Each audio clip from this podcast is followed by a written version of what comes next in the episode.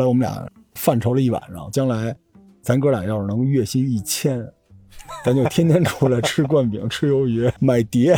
小时候八十年代、九十年代看的各种这个未来的科幻作品啊，机器猫、宇宙飞船的飞机在天上飞。等你到了二十一世纪那个交接马上还有十分钟就要到的时候，我和当时女朋友一人穿了一件军大衣，之后又玩了很多其他地儿。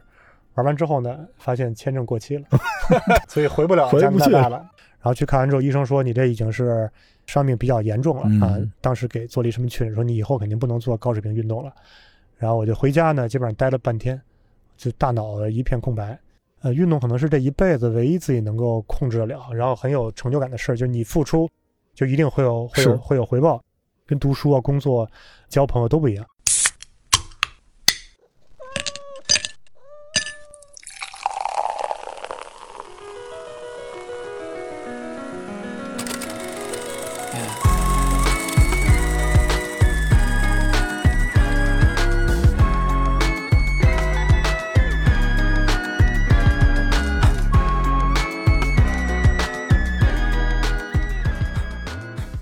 收听这期《头号玩家》啊！今天是跟我大学最好的哥们儿老曹，我们一块儿录个节目。老曹，你你在北航大概两年吧，是吧？对，读书应该读了一年半吧。那大学大一读，然后大二申请托福出国，所以大二应该没读完。我我们这波人里面，就你这么一个，那时候出去，那个年代比较少嘛。你走上了一个特别标准的那种。读书读到一半，然后出国求学，然后再创业那路线。当时实际是因为高考嘛，咱们不是高考要选要选学校，虽然生在北京哈，但是知道考清华可能有点吃力，退而求其次呢，考北航。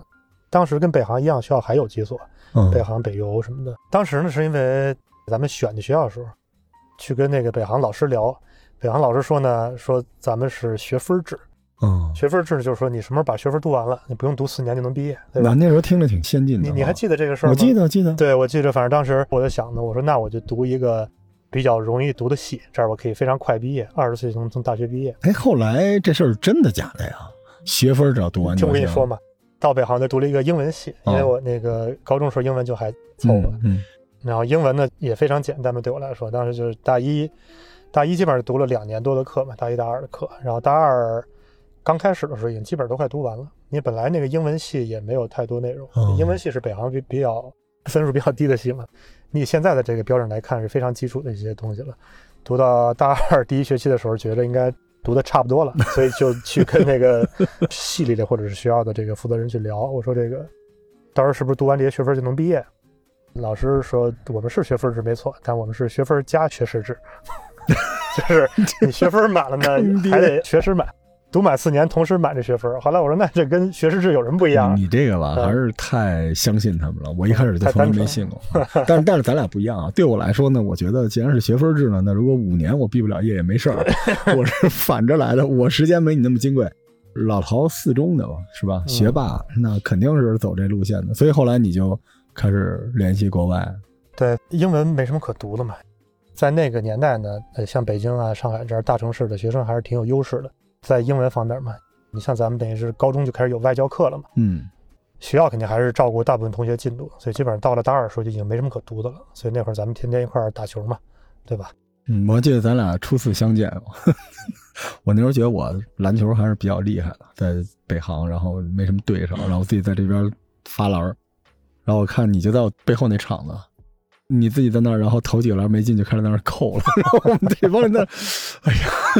什么人呢？这是，我记得你那时候参加了一些什么比赛是吧？那是翼龙还是什么呀？就是网络上的东西，你当时做了一些。哦，那个啊，是因为那个对，因为那个年代就是互联网刚刚起来嘛，你像九七年、九八年，参加了一个什么，那网站应该已经已经都没有了。参加了一个什么网站设计大赛，那会儿都不叫网站了，网页设计大赛。对，所以偏是那个前端嘛，数据库什么都没有，就搭一个前台。还拿了个什么全国十佳网站设计大赛，但现在看起来那个技术也挺一般的。但你这路径又特别帅嘛，因为你出去是学计算机的，对吧？我记得当时。对。而且那时候出国比现在可难多了。那个年代是挺难的，我我记得那会儿应该是新东方刚刚开始有，所以那会儿咱们从北航出去，从北航的北门出去，我每次要骑车要过好几个火车的那个轨道，对，新东方那个教室就在火车的铁道边上，整体特别乱，然后老师讲的也都一般，班里的同学从跟我差不多大的十八九、二十出头的到三十来岁都有，大家都是抱着不同的出国的梦想嘛。所以那个年代的新东方给人感觉还是挺好的，不像后来像一个应试应试机构这样，嗯，对吧？所以一开始还像是一个桥梁啊。对对对，我记得好像第一次考试分数还不错，但是差了一点点儿，所以后来又考了两次吧。考了第二次的时候分数够了，然后这样出国的。那个年代对国外的信息了解太少了，就完全没有什么互联网这些东，西，根本不知道莫名其妙嘛，最后去了一家 那个教会大学，加拿大基督教的教会大学，对，那时候其实出国费用也挺高的吧？都是由中介公司帮忙办。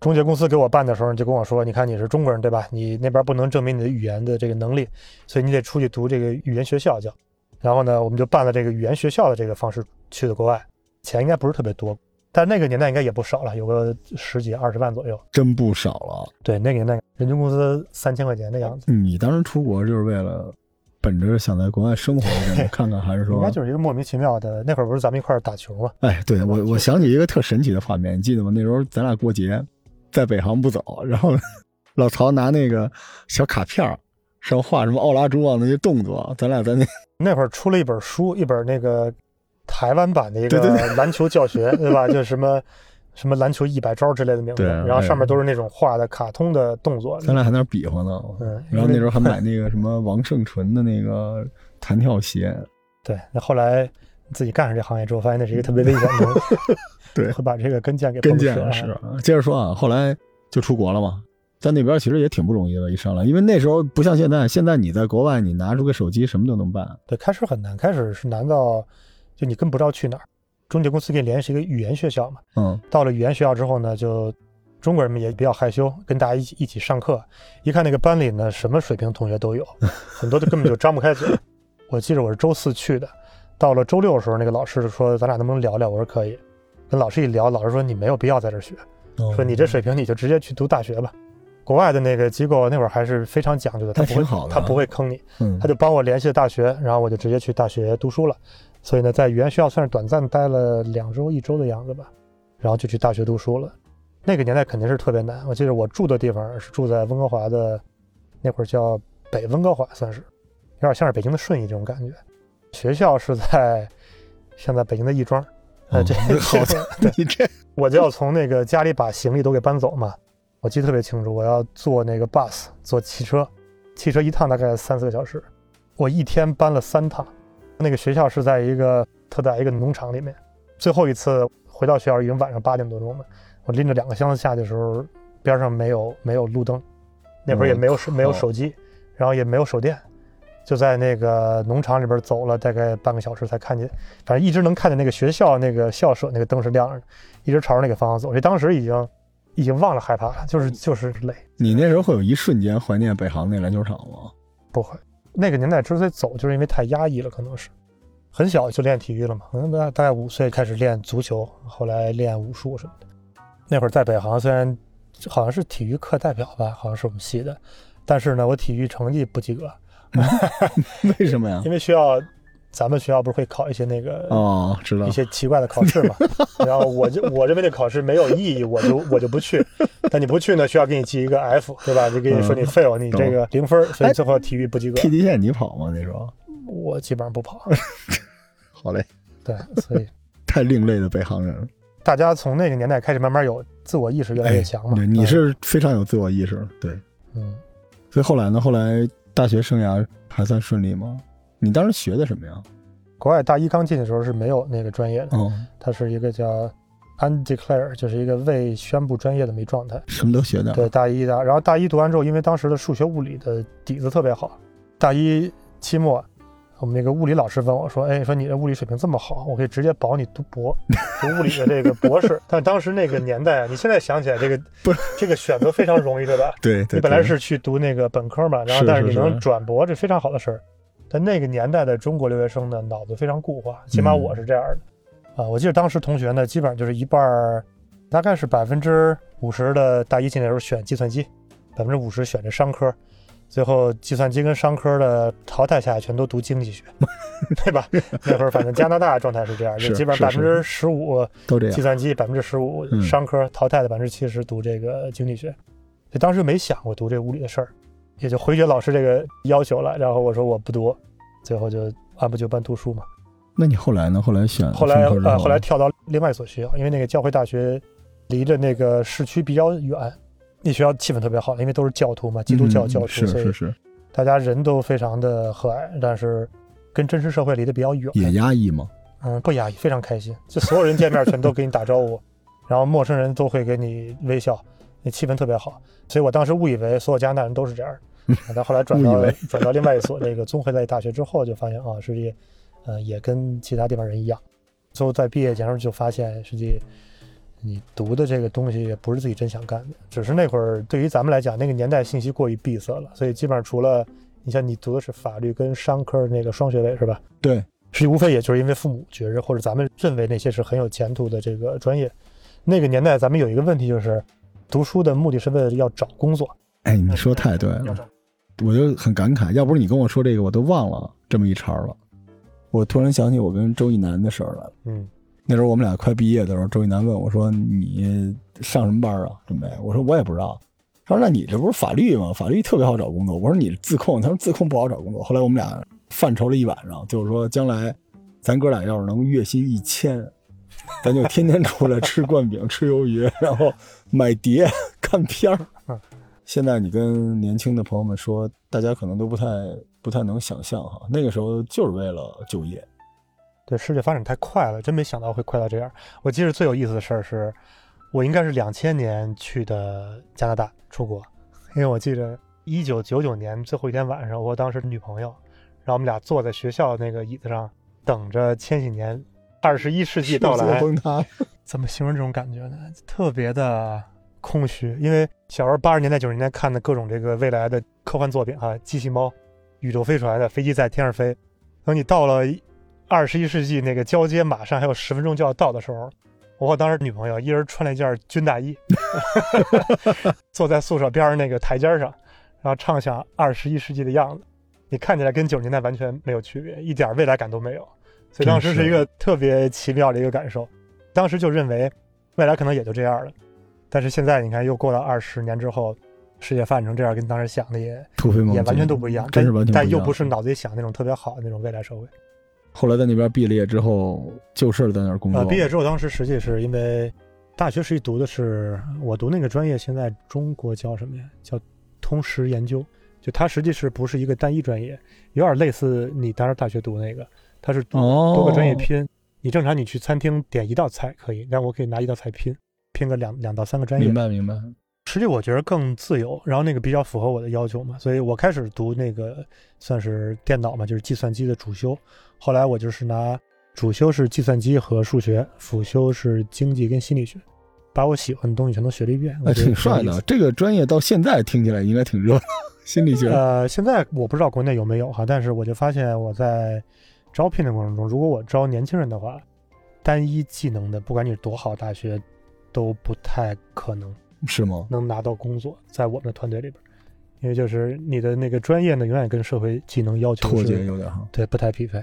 大学毕业后呢，就在那边工作，当时还是做这个网站设计相关的工作，因为当时的那个网站设计的做的这个行业的人特别少。我不在国内读的是英文专业嘛，嗯所以也不能转什么学分儿，国外不算。所以就基本上是你的母语嘛，所以重新读这个大嗯学，读了四年多。毕完业之后呢，当时在加拿大也是自己跟朋友一起，那也不算是创业吧，接一些小活干，当时也还算不错，那会儿一个月也能挣个三四千加那币。可以啊，现在啊呃那个年代非常好，因为第一做这工作人比较少，第二呢，我们主要接华人的工作，很多华人的那个移民创业者呢，他英文不太好，哦，所以他跟中国人沟通起来比较容易，算是打一个这个时间差吧，机会比较好。然后呢，当时就是回国也挺偶然的，我回国探亲，看我父母，因为有当时有一年多都没回来了。那会儿呢，我记得特别清楚，二零零六年青藏线第一次开通，然后我就赶着第一班的青藏线，坐火车从北京到了拉萨，因为当时你看我家住在东城区，北京站就在我们家边上，大概步行十来分钟的距离，所以那会儿特别兴奋，觉着西藏哈那么神秘的地方终于能有机会去了。我跟朋友一起坐车从北京去了这个拉萨，玩的还挺开心，就算是毕业旅行了。然后之后又玩了很多其他地儿，玩完之后呢，发现签证过期了，对我好像记着有这么一事儿。所以回不了加拿大了。回不了加拿大之后呢，因为当时在国内，因为刚从国外回来嘛，那会儿留学生特别少，工作也算比较好找，所以就也没着急续这个签证。慢慢的，签证就彻底过期了。过期之后就说算了，那就在国内待着吧。当时在国内做什么呀？还是做这个计算机方面啊还是做这个网站设计相关的工作。因为现在老曹是运动医学的科学家了哈，已经是你们这个不让说的特别厉害的公司的首席科学家了。你开始进入到这个身份，就是他肯定是有一个长时间的积累的。你这个原点是什么时候？啊，所以也挺难的，就是，但是你现在回想起来哈，也挺顺理成章的。我这是从小就练体育，对吧？嗯，呃，从小时候在那个北京市少年宫啊，算是足球，足球，哎后来是武术。北京少年宫就有点像是咱们北京的这个少年体校那是个意思，嗯对吧咱？们还是选。当时去少年宫也挺跟你也不太一样，我当时去练的时候不是兴趣，那个年代是如果你选上了足球这个专项，足球那会儿不是比较火嘛？选上足球专项呢，每个礼拜有二两牛肉可以拿回、啊拿回家，酱酱牛肉。为什么呀？我那时候也在少年宫，但是我是画画班的，对我们就怎么就 没有不是运动班，因为知道你营养不太够，哦，每个礼拜给这个忘了是二两还是多少了，就 具体数量我记不清了。然后我爸就说呢，反正你也吃不完，吃不完你就给拿回家里来，家里还能补贴一下这个家用。天哪，所以当时是为了这个，结了！你想那么小的孩子没有兴趣，也不知道足球是什么，然后就去了，练了几年，踢的还 OK。我就记得当时我是那个少年宫里年龄最小的吧，就在我们班里，我是四岁半进的，踢到六岁的时候，我记得我开始记事儿了，呃，比我大一点儿的孩子就是九岁、十一岁、十二岁，就基本上天天挨揍嘛。所以呢，从小就搞体育，体育成绩也都还不错。大概到了十一二岁就不再系统练了，因为那会儿就是父母希望我读书嘛，就回学校好好读书了。但是算是打了一个比较好的体育基础，所以后来你看大学的时候，显得身体素质还不错，可能是因为小二的关系啊。这个不是不错，这 太吓人了吧？一个你，一个孙凯，这都不是人类的身体素质，可能就是因为你那个运动医学，可能是把脊柱给这个脊柱给调衬出来的好一点。。就现在小孩看那种视频，说扣个篮什么跟玩儿似的，但其实在我们那个年代还是非常罕见的，特别吓人。老曹的这个身体素质，那那个年代没有系统的这个训练吧，大概是高中时候吧。高中不在北京四中读书嘛，四中好就好在它有很多别的学校没有的条件。那个年代呢，我们有一次是圣安东尼奥马刺队来四中来做活动对对对对对对对，，David Robinson 是吧？然后那会儿那个四中校队是全国第一嘛，那个年代啊，现在我不知道。他们来之后，我看他们跟这个同学一块儿打球，我第一次觉得运动特别帅。以前也很少看比赛，而且那个年代好像 NBA 也比较少，是吧？看不着，嗯嗯，我突然觉得运动就特别酷，就很想练，所以大概是十五六岁才开始学着打篮球。咱们相比起来之后，你看你的基本功就比较好嘛，然后我基本功差一点，就是因为算上手比较晚了，但是后来就开始特别喜欢这个运动，这么一直练下去。正因为小时候身体素质好哈、你记得咱们大学大一的时候，我有时候就开始膝盖疼了。对我印象最深了，就是你很少有比较好的身体状态，完整状态的时候，嗯，对参加那个咱们那时候已经打 CUBA 了嘛，我觉得 CUBA 第一届，对吧？对啊，结果你当时就一直在受伤啊，太可惜了。那老钱还跟我说呢，说你咱们这个板凳上这这么炸裂，身体用不了。现在就很明白当时为什么受伤了啊，这个咱们可以稍后再说这个。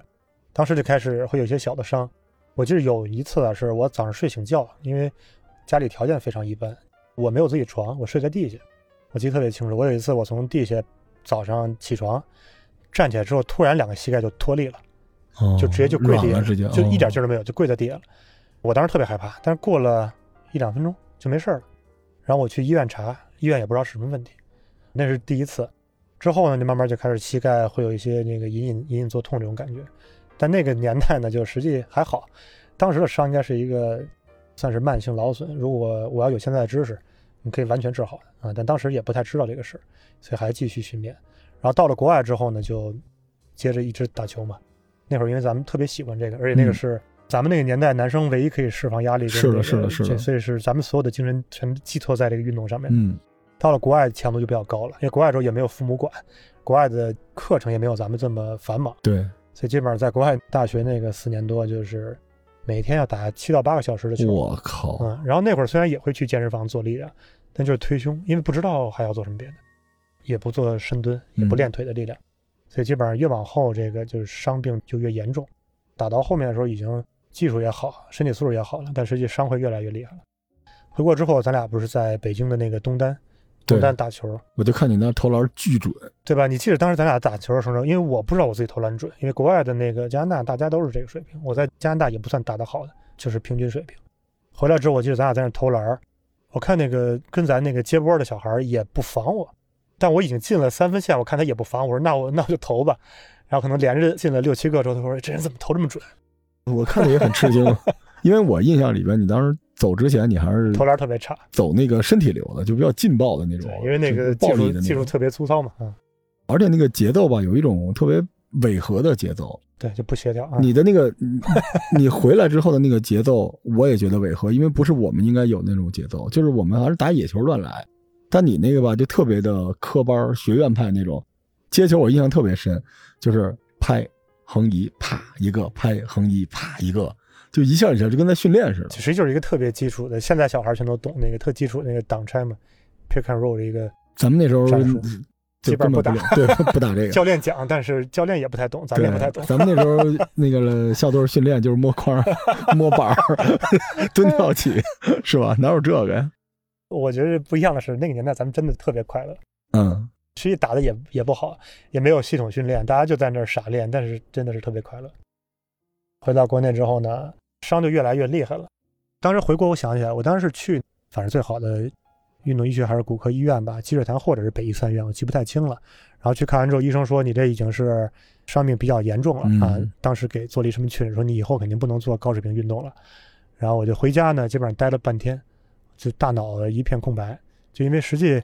呃，运动可能是这一辈子唯一自己能够控制得了，然后很有成就感的事儿。就是你付出，就一定会有会有会有回报，跟读书啊、工作、交朋友都不一样。唯一的抓手被抹杀掉之后呢，大脑一片空白。这当时还挺懵的啊，所以那会儿才开始天天到处出去玩啊什么的，旅游之类的，就是因为觉得有点空虚了。嗯，然后后来呢，做 IT 实际还不错。我记得零六年那会儿，我好像在国内是拿八千块钱底薪。挺多了。我报的一万二，人说你报的太高了，说你只能拿八千。我说好吧，我是那会儿对这个没有概念，所以那个年代傻就傻在这儿嘛。我父母给我留了一套房子嘛，你还记着吧？记得在那个三里屯三里屯，三里屯那套房子，然后爸妈说这个留着以后给你那个结婚用。那房子实际很小，不到四十平，三十七八平，那就是三里屯。但位置非常好，对对吧？就在酒吧街隔壁。然后呢，我说这房子我不要，我说儿子有本事挣钱。我说你看这一月八千，对吧？这不几年的挣着来了。我当时把那房子卖了 四十万出头啊。前几天还碰到当时的买主，据说涨到了六百万，比我后来那个可能十年挣的钱都多。啊反正那个那个年代还挺有意思的，但中国也是这样发展越来越越快嘛。所以当时呢，算是运动损伤已经变得非常厉害了。嗯，那会儿还是在做互联网的工作。我当时呢，因为做那个互联网也不是特别忙，我每天会去健身房锻炼。啊，健身房名字就不提了，那当时一间特别老牌的健身房，现在北京还有。我去那个健身房锻炼，我在国外呢，我就会请私教。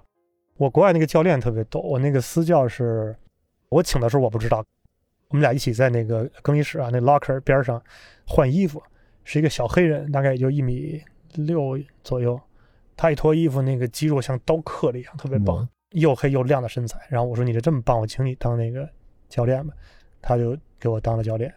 后来发现他好像是奥运选手，但是呢，他在学校读书，就他跟学生在一起读书，就是这样的状态。我脑子就认为，如果你的身份叫教练、叫 coach 或者叫 trainer，你应该是都特别棒，嗯，对吧？肯定比我们专门玩这个自己也厉害，对，肯定比我们玩运动专项的棒。你有一个自己擅长的运动练得特别棒，然后你是这个国家级或者专业级，同时呢你还特别会练。嗯，我是抱着这种想法来的。所以呢，我回到北京呢，我也去健身房请个私教。当时的私教呢，实际是我记得好像买十堂课吧，一堂课是一百二还是一百一百五？我靠，那时候就算挺贵的了，啊、对。但因为我在加拿大请的私教呢是三十五加币也贵，乘以六，大概是差不多价格。嗯那我认为价格一样嘛，你肯定水平也都一样喽。然后他就带我练，第一天我记得特清楚，他跟我说，你跟我一块儿练，练完之后有个两三月就能身材跟我一样，你教练就跟现在教练一样啊，壮壮的，胸特大，胳膊特别粗那种。后来我说我不想跟你一样，他就特别吃惊的看我说为什么呢？就很奇怪，所以实际那个 健美在有些人心中是特别神圣的东西啊，健美是是是从那个年代就开始的是。是是，后来我说我不希望练那么壮，我说我平时还要运动，我要跑，我要跳。他说 OK，那你想练什么？我说我膝盖疼。他他就跟我讲说，哎，你看你哪儿疼咱就练哪儿。我听，哎，我说这个对哈，挺有道理的。他说你膝盖疼对吧？因为你腿的力量差。我说 OK，那咱就一块儿练腿。但是你想膝盖那会儿是已经受伤了嘛，而且发炎，你发炎你再练什么深蹲啊，越练越刺激它，它会越来越疼。我一共买了十堂课嘛，我上了两堂课之后，我就问教练，我说教练，我说这不对，我说我蹲完之后我膝盖更疼了，而且肿了。他说那你看，还有一个理论是这样的，哪儿疼咱就不练哪儿。哎呦，我说哎，我说有道理。那会儿我也二十来岁嘛，二十五岁左右，就被教练给忽悠了。我说行，那咱就避开腿练。他就开始带我推胸，我练了两三天之后啊，胸也大了，胳膊也粗了。后来我说不对，我说不是怪练胸的，我就是想让膝盖不疼。教练就特别说这那怎么办呢？但当时呢，我的身体素质啊，包括整体的这个身材啊，扔在健身房比百分之九十五的教练都好，比那家健身房教练。所以我跟很多教练都，大家见面都会打招呼。一个女的教练，私人教练，她跟我说，她说：“哎，最近流行一个新东西叫普拉提，普拉提是做运动康复的。然后你要是膝盖疼呢，你就去学普拉提，就能帮你这个缓解，它可以康复。”我说：“哦，我说那太好了，我说我去学吧。”我当时完全不知道普拉提是什么东西，然后就找到了北京唯一的班儿。那可能是北京基本上第一期、第二期普拉提班儿，然后我就报了名，我就去学习了。班里呢大概有个二十个同学，全是各个健身房的教练，哎，都是干的比较好教练。为什么？那课好像是四天的课，七千块钱。哇，在零七年，忘了是四千还是千，反正非常贵了。他是教教练的课对吗？对，他是教练培训，相当于是教练学完之后呢，会了之后他要再教给他自己的那个客人嘛。当然是这样的，所以我去的时候呢，我就是。我是班里唯一一个外行，人家都是算是这个专业的。老师是一个外国老师，然后当时配了一个翻译。为什么后来跟这行很有关系呢？是因为当时那个老师啊是澳洲老师，他拿英文讲课，那个翻译有时候他也听不特别懂。你能听懂？对，所以就我英文还 O OK 嘛，我开始帮忙翻译，所以最后跟这个老师啊翻译跟同学间都关系都比较那个融洽。学完这门课之后，我就发现，哎，我说原来我的水平不比这个专业的教练差哈，而且呢，我觉得我应该比应该还比他们强。听了四天课，我发现完全没讲腿的事儿，我就过去问那个老师，我说：“老师，我说这个我膝盖疼，我才报这课，怎么能让膝盖不疼呢？”他说：“这课不管膝盖，这普拉提主要练的是这个核心，核心啊，我们练的是这个躯干，也就是脊柱周边的控制啊。然后，但是这个膝盖呢，我们这不设计，又被人诓了，在医院呢治不好，去健身房被人坑了一次，参加了一个所谓这个业内的专业培训，又被坑了一次。所以之后呢，我想说，那我就再找找吧，正好通过这个班儿。”认识了很多，当时是算是从事健身行业的，哦，因为都是教练嘛，有些对，有些是教练，可能有些是什么经理什么的。我通过他们又找到另外一家培训机构，又去学习，就开始系统性的学这个健身的东西。但学来学去，我说这个不是我要的，因为我想运动。健身里边都是教怎么练这个肌肉，健美算是一个健身里边一个分支了，嗯，他都会讲。但是我觉得跟我想要解决这个问题呢，不是特别的一致。但是终归这是当时的，就所谓这个 second best。就第二好的选择，就是我当时最好选择，这就开始系统的学习，啊，学着学着之后就慢慢就干上这行业。有一段时间我记得弄那个巴西战舞，那是什么时候？那是在加拿大的时候学的，因为加拿大当时那个因为打篮球，这不是经常跳嘛，咱们，而且加上这个人就是这样，你你会喜欢发挥自己的优势嘛。我在国外的时候，我也属于技术比较差，身体素质好，所以我经常跳，跳的越多，你膝盖越痛，所以最后这个篮球呢就。打的越来越少了。我在那个周期开始看见这巴西战舞这项运动，巨帅。嗯，巴西战舞这个名字叫 Capoeira，然后呢是葡语，葡萄牙语，因为巴西人说葡萄牙语嘛，算是武术跟舞蹈的一个结合这么一种东西。然后当时我在加拿大学的时候呢，这算是学校的一个兴趣班儿，我去报这班儿去，我应该去去没有花钱，我去试课。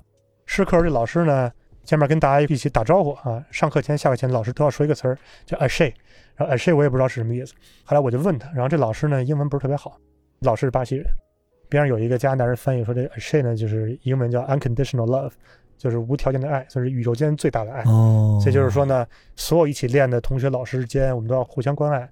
当时那一瞬间，就是把从小到大的我在中国练体育最不喜欢那个东西就给解决了。嗯，你看咱们从小练体育的时候，包括咱们看电视，直到现在。你作为队员，你上场表现一旦差了，底下就是骂，队员间互相抱怨，教练也也会骂你啊，媒体上社会都会说你不好，所以你像那个年代呢，你是属于心理那个比较强大，你就不太受这影响，我就会非常紧张。我记得有一次咱们去那个隔壁林大比赛，记得我受伤我没有上场，一进场之后因为是客场，人家那个呼声特别大，我知道我当天受伤不要上场，浑身起鸡皮疙瘩，特别紧张。所以咱们对这种外界这种这种声音啊，胜负欲过强了。是可实际你想，第一名永远只有一个，百分之九十九点九都是那些这个败者，嗯对吧？但在这项运动里边，突然找到了这个就是每个人都能享受运动乐趣这么一个东西，我当时觉得特别好。所以后来回到国内之后呢，我想说是想要推广这项目，我当时就把这东西带到国内，当时成立一家叫巴西战舞中国学院，算是我们算是建国后第一个对，把这样运动引到国内的这么一个小团体。特别漂亮。我们当时办的也还还是有声有色吧，当时正好是赶上那个南非还是哪儿世界杯还是巴西世界杯，我记不清了，零八年啊，那个那个年代不是湖南卫视还特别火嘛，我们上浙江卫视、湖南卫视、央视、北京台，各种各样在电视上做这些广告，做这个运动的宣传，所以做了一阵这个，所以对我来讲就是本身应该还是运动，不是健身吧。当然二十来岁你希望自己身材非常好，但是对我来讲就是运动获得的那个。呃，满足感啊远远比身材好，别人说你身材不错这个要大。我印象特别深，你那时候有几次吧，我也是要不就是工作，要不就是生活有点低谷的时候，你那时候就拉着我锻炼，你记得吗？嗯你跟我说，其实只要一运动起来，那个心态就会变了。我印象特别深。我练的最好的一阵儿就是大概是一三年、一四年，那时候你带我在那个 B I 体哎，对我其实超外，你敢信吗？我自己真的养成了一个习惯，每天晚上我自己开车，然后到九十点钟的时候，我就准时的到朝外。我等于是从孟京到朝外然后我进去穿一帽衫，穿一个短裤，我都觉得我就变成你们那样的人了。嗯，每天练一练，我我挺怀念那个时刻的。你像咱们小时候看篮球也好，你肯定是有个偶像吧。现在偶像你终生都达不到，这个偶像可能是 NBA 球星啊，乔丹，也有可能是身边一朋友，或者是有可能都是对手吧。但是呢，你你如果看到他受到激励，这个后面的一切东西全都变得合理了。有时候身边需要这么一个东西，所以当时不管是做巴西战舞卡波瑞拉，还是后来又我们做那个美式橄榄球，对，也特别帅，在那个建外 SOHO。对但当时我一直都不在北京，我特别想去看你们，而且那个照片出的简直了，我太帅了。当时呢是一个很偶然的机会，因为我中间得又回了加拿大一年，因为那个我是移民嘛，蹲移民监算是啊，就回去蹲移民。虽然后来也把它放弃了，在我想那是应该是一四年左右吧，嗯，当时算是接了一个小的工作，是什么呢？那是北京的第一家青少年橄榄球培训机构，他呢手上有很多的橄榄球教练，这些橄榄球教练应该算是北京的大学的橄榄球运运动员，所以他们不是那种职业运动员哈，哦他们是大学的校队儿，有点像咱们以前读书那种是大学校队儿这种。北京就是这种新运动会比较发展比较快一点，所以当时呢，等于有这么一批大学毕业的这个前橄榄球运动员，他们当了教练了，他们要去教这个青少年橄榄球，但是他们呢本身自己会打球，但是完全没有任何的训练技术啊。然后当时呢，我已经开始做很多的体能方面的培训，哦，对，那时候我记得你还带很多拳手去练体能。对我带很多那个就是我自己喜欢的运动，我带很多体能训练，所以这个就涉及到刚才之前那个说那为什么说做巴西战舞了。我们做的我是接的中国第一家，全中国第一家综合格斗拳馆，我是那家拳馆的营销总监跟经理，是就这样的。你现在看这些顶尖运动员，当时都是我们那个馆里的教练或者是会员。看你朋友圈就知道了。那个是大概零九年、一零年、一一年、一二年周期做的。到了一三年的时候呢，我全国到处培训，很多人知道我的培训做的还 OK，就会请我来讲体能方面的培训。因为我本身我自己运动员出身，然后又带运动员训练，算是做橄榄球的体能训练。那个年代干事人很少吧，而且我那当时经验也都一般，算是中国的第一个做橄榄球体能训练的人了。二零一四年接触上这个运动之后呢，我有一个习惯就是。咱们北京小孩嘛，起码咱们那个年代，那个环境出来的人，我是很怕自己东西不够扎实，我怕收了钱给人的服务不够好，嗯我特别担心这件事儿，所以我就说，那既然我教这东西，我教你们体能，我起码得了解这项运动。本来是我的学生，我就跟他们说，我说你们能不能教我打橄榄球？他说可以啊，他说那我们教你打吧。我玩了一两次之后，我说哎，我说这个好玩，我挺想玩的。我们就在这个国贸的 CBD 啊，当时有一个室外的这个球场，我说咱们在这儿。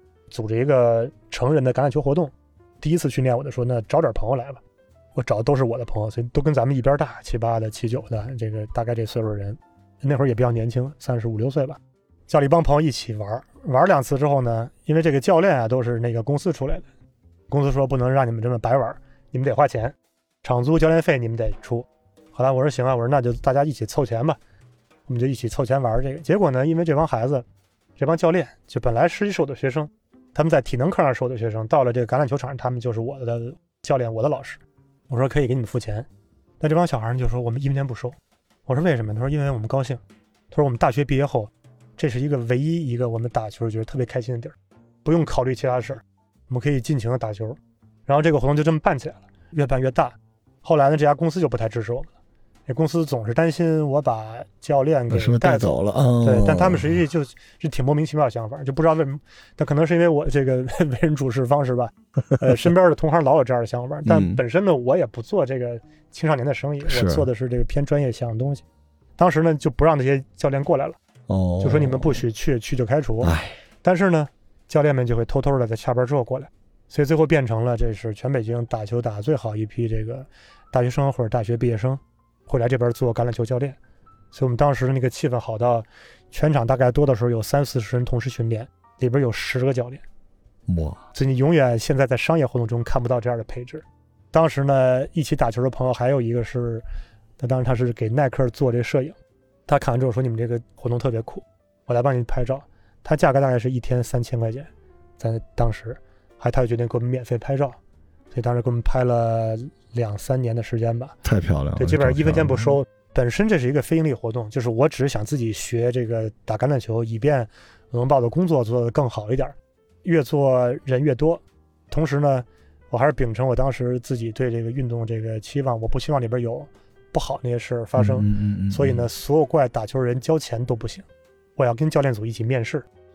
面试完了之后，如果我们觉得你 呃性格不好，我们就直接把你开除，club 了，哎，就直接你就出去了。嗯，所以后来变成一个非常私人性的这么一个 club，一个私人的橄榄球俱乐部。当时北京很多的橄榄球的教练过来面试，很多的人过来面试，还有明星来，有有明星来之后，我说你这个这么大牌，我们不欢迎你练。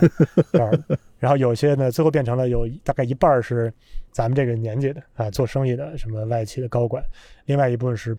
北京的，或者是来北京打工的一些年轻人，平时压力比较大，来这儿来释放一下，啊，所以办的还挺好玩。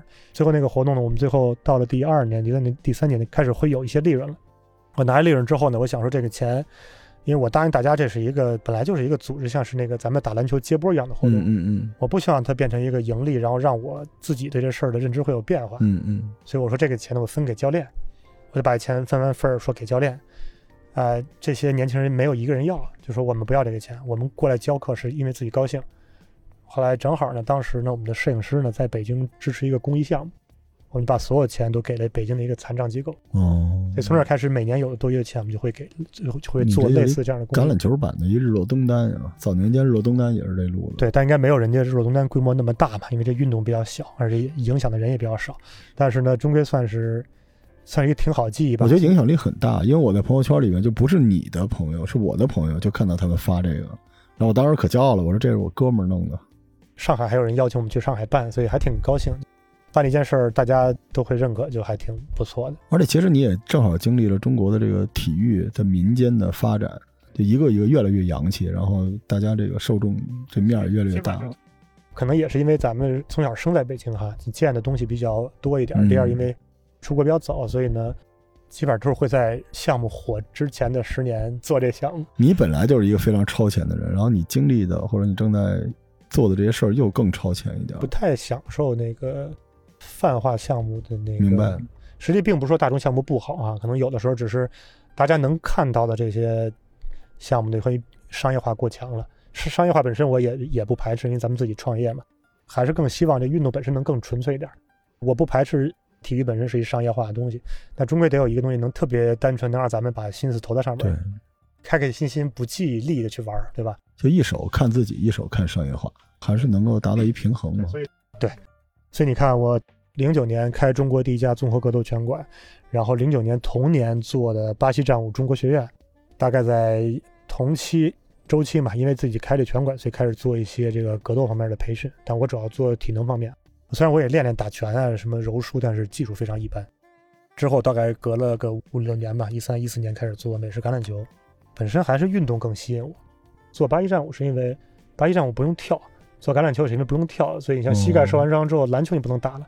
这俩运动吧还 OK，对我每次看你做这个，我第一反应就是哦，你这个腿行不行？因为我印象里边你就一直是那个伤重有，你腿就一直不能做太多的。确实是，实际真要是有伤的时候都不应该做。你说咱俩关系这么好，正经没一块儿打过几场球，好像就在北航那时候训练的时候打过几次，跟谢志强什么的。对，你那状态最好应该是在国外，零三、零四、零五那几年打地方联赛的时候，哦，那你状态比较好，可能也是训练比较合理吧，所以就伤会被压下来一点儿。但后来年龄慢慢大了也就不行了。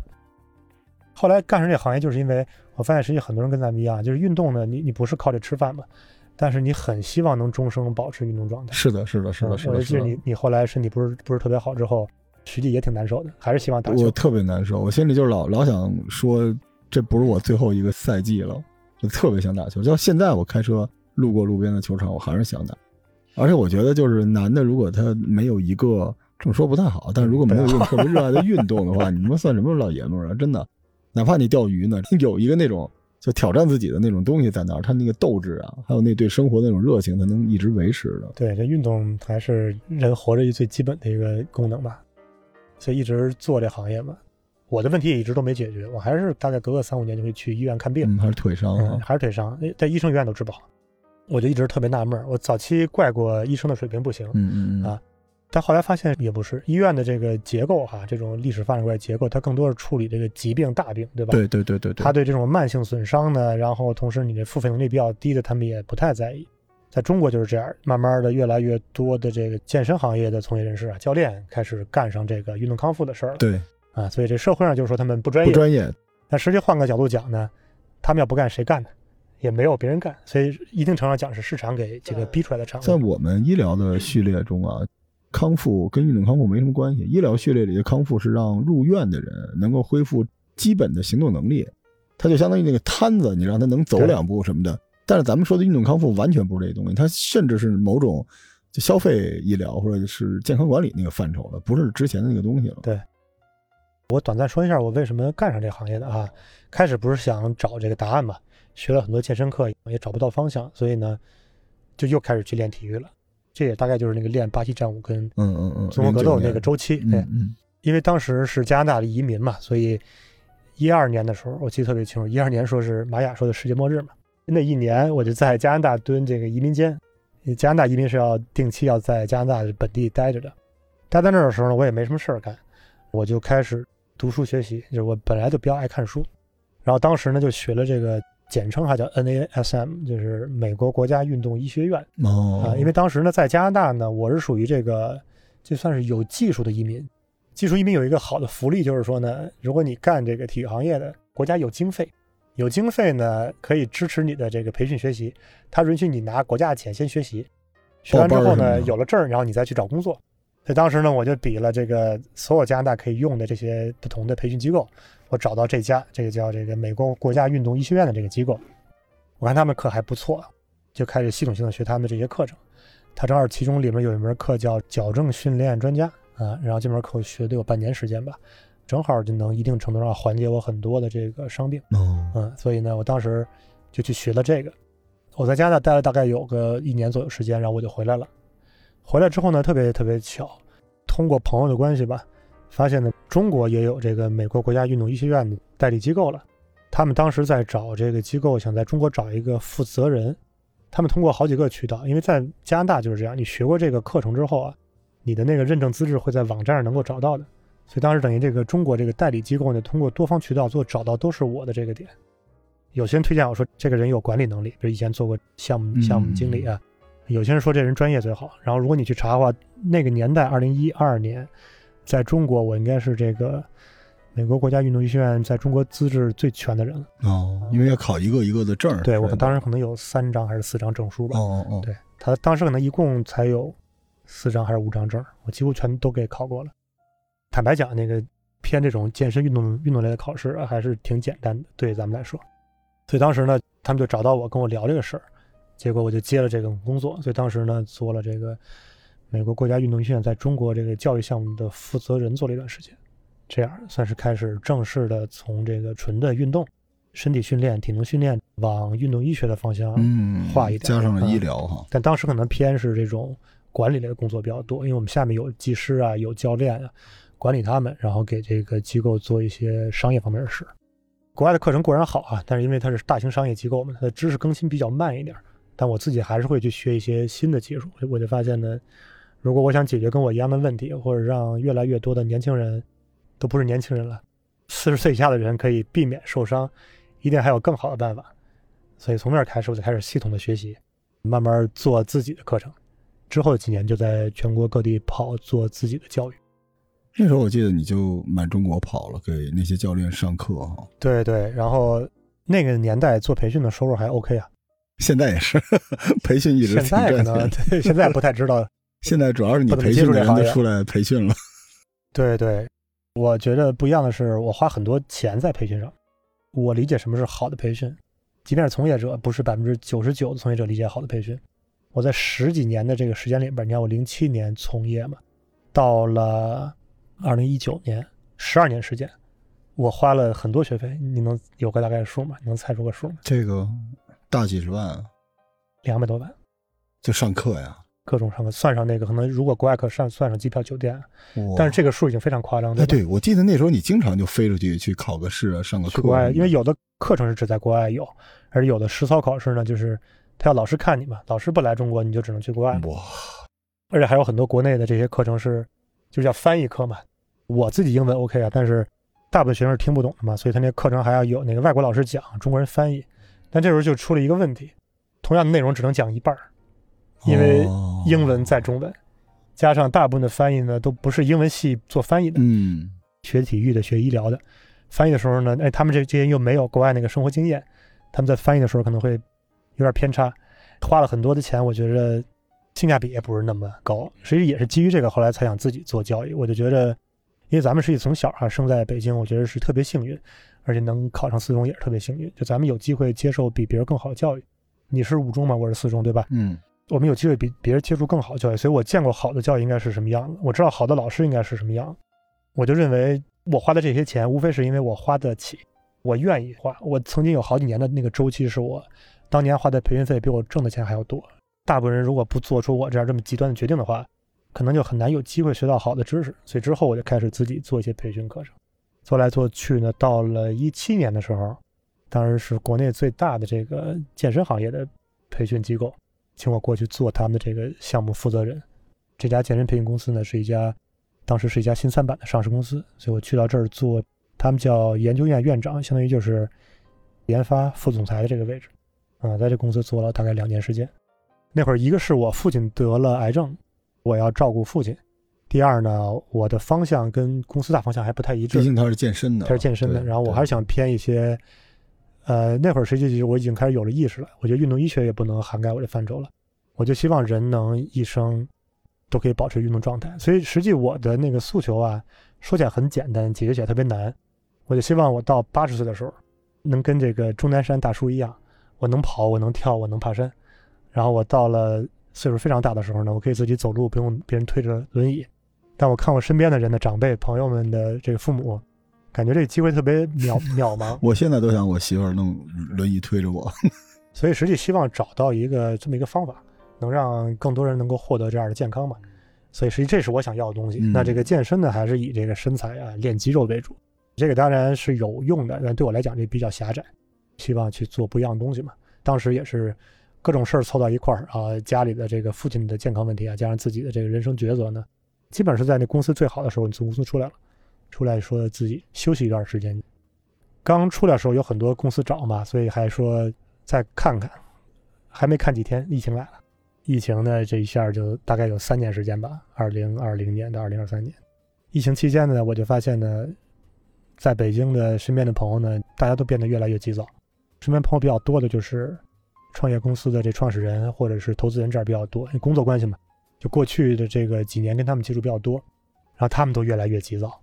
当我对一个城市不太了解的时候，我就去问大家的这个，比如说西安是一个什么样的城市啊？佛山是一个什么样的城市？因为我没去过嘛，所以我特别好奇。每个人讲的都不一样，然后每个人讲的都很极端。后来我就说：中国真会这样吗？因为实际咱们长时间生活在北京跟上海这样大城市哈，我感觉那个地方那种人很有活力，但是他们的能量我不懂，他们的方式跟咱们不一样，沟通方式也不一样。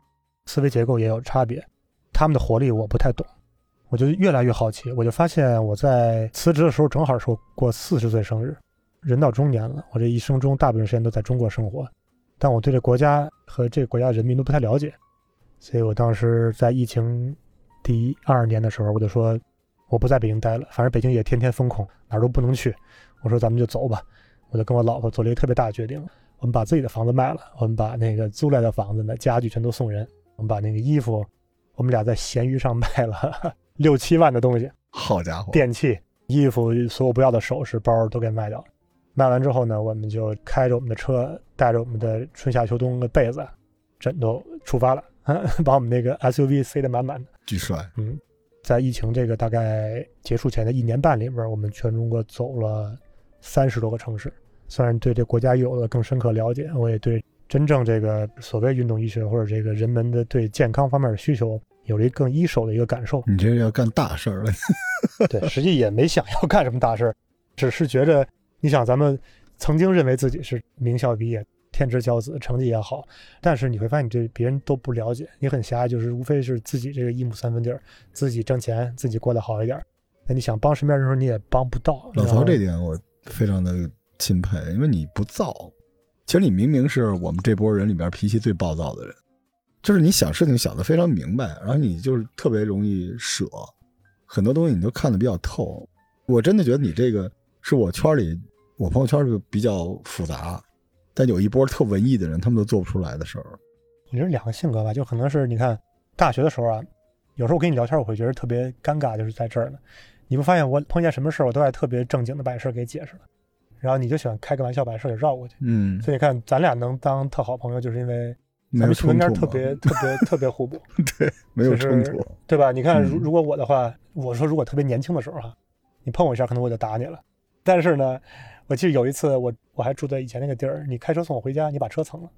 嗯，我记得是别人违规，那人全责把你车蹭，而且就在我家楼下。换了我肯定我会特别生气，你就一点都不着急。然后那个人下来就各种闹，各种那个耍赖，你也一点都不着，你就看他乐，说行。那咱们把警察叫 叫来吧。然后当时呢，你把我送到我家楼下，那你送我吗？我得陪你一会儿。你说不用，你就回家回家吃饭，我那我一人处理。这种事儿你一点都不着急嘛？所以就是咱俩完全不一样的性格。对，但是我我其实，在你身上老能得到能量，因为我的听众包括我的朋友看不到我特别无助的时候，我会有几个心里那个漂浮的东西一样的人，其中有一个就是你，你就说你就应该运动一下，把头抬起来。我印象最深的就是有一次，你跟我说，你说你那个特别丧的时候，你就喜欢把头使劲低着。你说你那时候那个血管流通的也不是特别好。后来你跟我说，你就把头抬起来。小的时候可能有意无意的东西，但这些小时候你说是个性也好，脾气也好，它到最后你刚才讲的道法术器，它可能已经不是术，它已经成道了。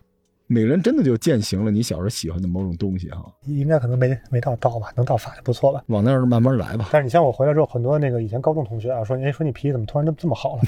后来我发现实际不是脾气好了，就是跟我当时那个，对我当时之所以出去走啊，疫情期间，那应该是人生压力最大的时候，就是不缺钱，也没有特别多的钱了，但就是正常的生活都能满足。父亲得了病，解决不了，身边很多朋友身上疼，解决不了。非常难受，就是你觉得你自己不错吧？你无非能在工作上解决一些似是而非的假的问题，你身边真正人的问题，家人朋友，你一个都帮不上忙，挺无能为力。所以那个年代突然我就觉得不行，所以我要出去走。